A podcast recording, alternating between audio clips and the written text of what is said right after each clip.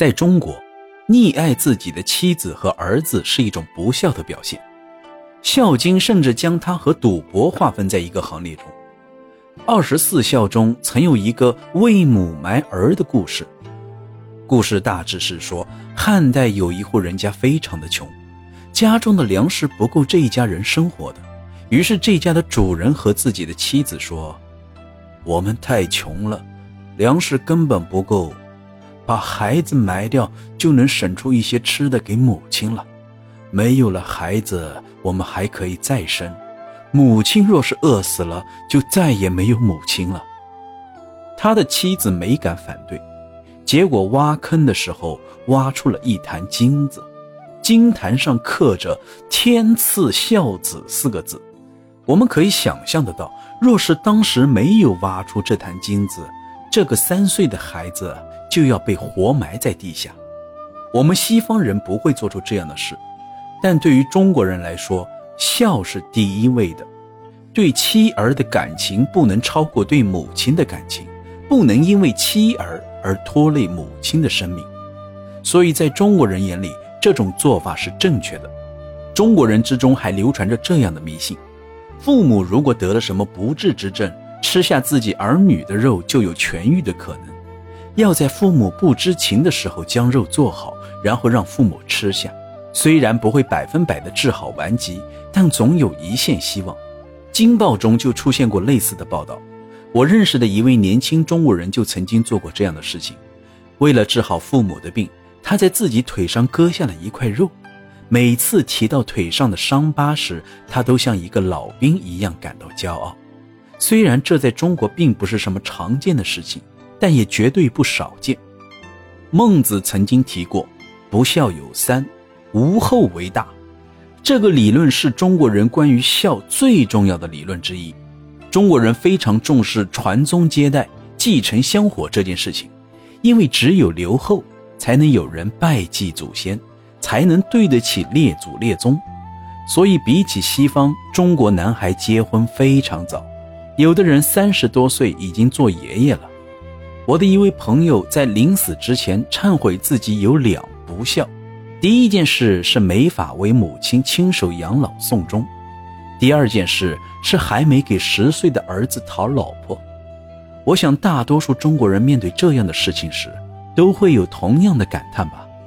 中国的男人有七种理由可以休掉自己的结发妻子，其中最没有回旋余地的就是妻子不生男孩。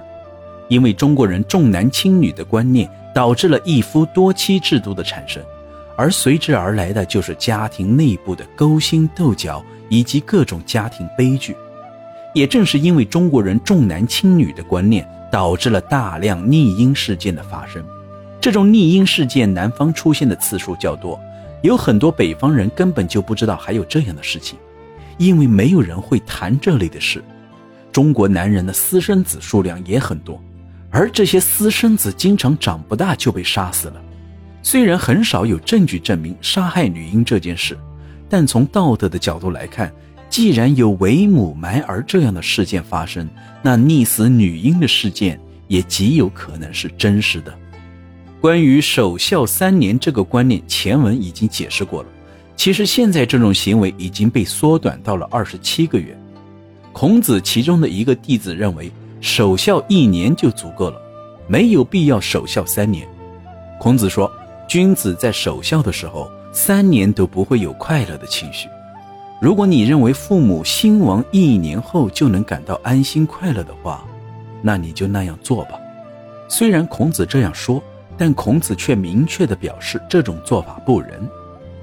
有很多人拆房卖地筹钱为父母举办葬礼，在中国这是很常见的事。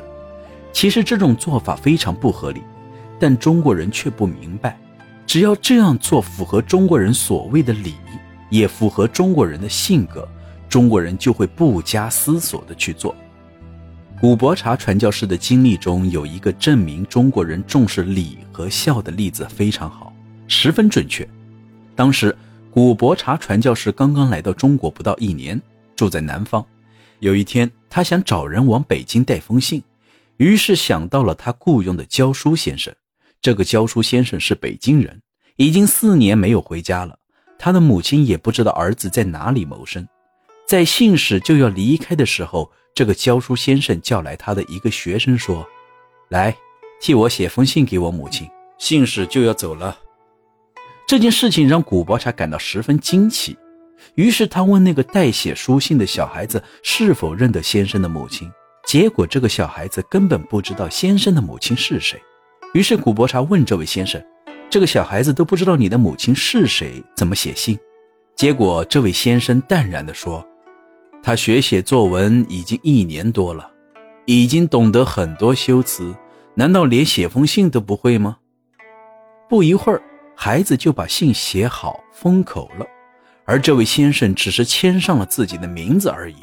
这封信无论寄给中国的哪个母亲，那个收到信的母亲都会非常开心的。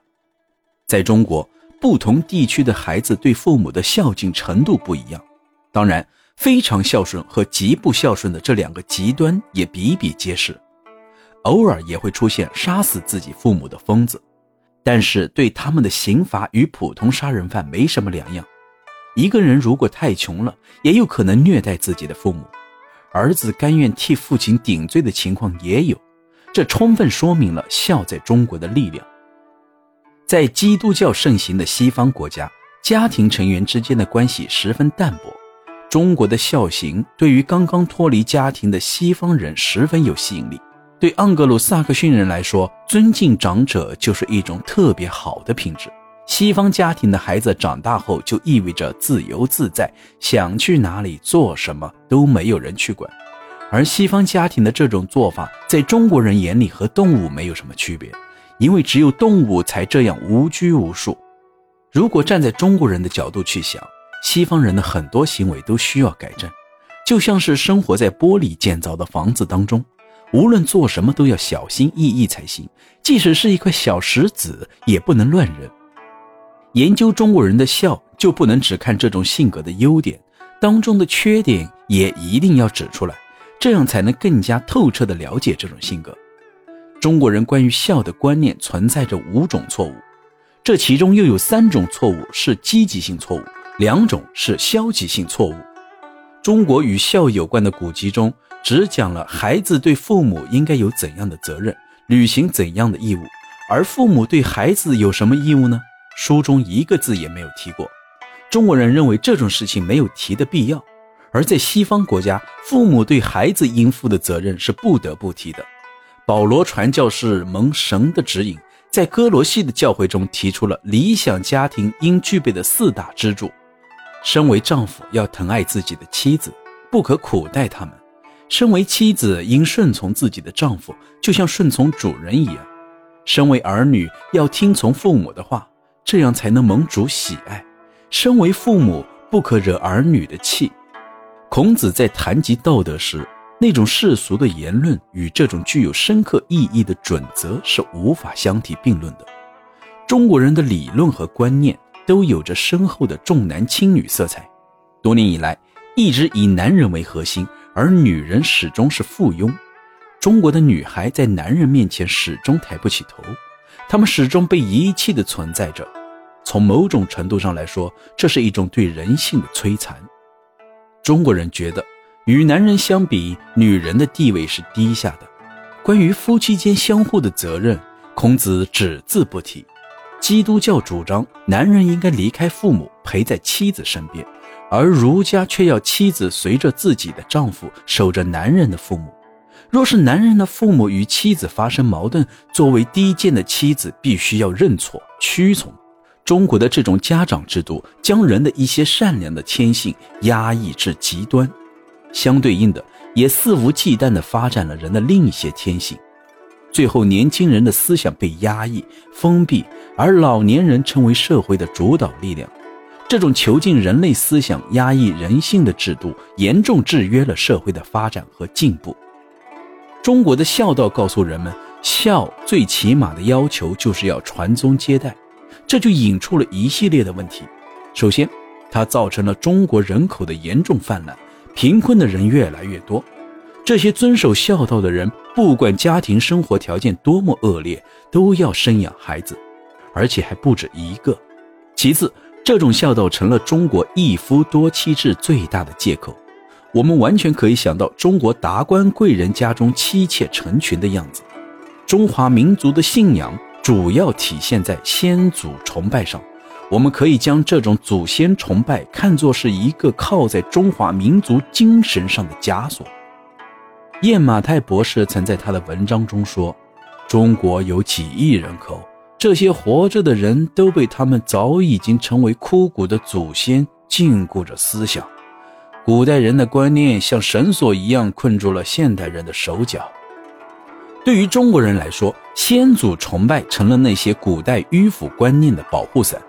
如果不能打破这种迂腐的保守观念，中国人就始终不能进步，更无法适应世纪末最后二十五年的环境。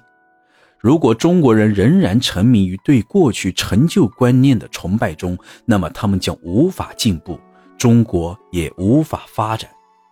西方人认为中国人过分的自爱和恐惧心理逐渐演变成了今天的孝心，正因为这两种情绪不断影响着他们的内心，才使他们如此尊崇孝道。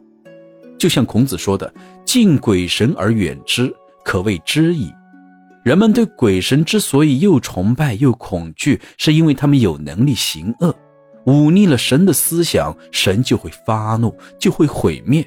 所以，人们遵从神的意见。同样的道理，中国人之所以如此尊崇孝道，是因为他们明白他们也有老去的一天。所以，中国人有很多这类的俗语，譬如“种树遮阴，养儿防老”，“尿床的孩子上坟的纸”。对于中国人来说，儿女生下来就欠着父母，所以要穷极一生来还父母的养育债。而当他们成了父母，也要求自己的子女这样做，久而久之，这种孝行就被传承了下来。中国人所谓的孝道和西方人所说的上帝的指示没有任何关系，中国人也不清楚上帝究竟存不存在。孝道说白了，就是先祖崇拜的一种趋于完美的表现形式。从某种程度上说，这种对祖先的崇拜和无神论、多神论、不可知论是相同的，只不过神灵被替换成了已故的先人。中国人的爱和感恩之心只是相对于自己的父母而已。中国人不知道上帝是什么，究竟存在不存在，他们对此也没有兴趣知道。基督教和先祖崇拜在中国是无法共存的，二者只能存在其一。在他们漫长的争斗过程中，只有适者才能站稳脚跟，最终存活，得到长远的发展。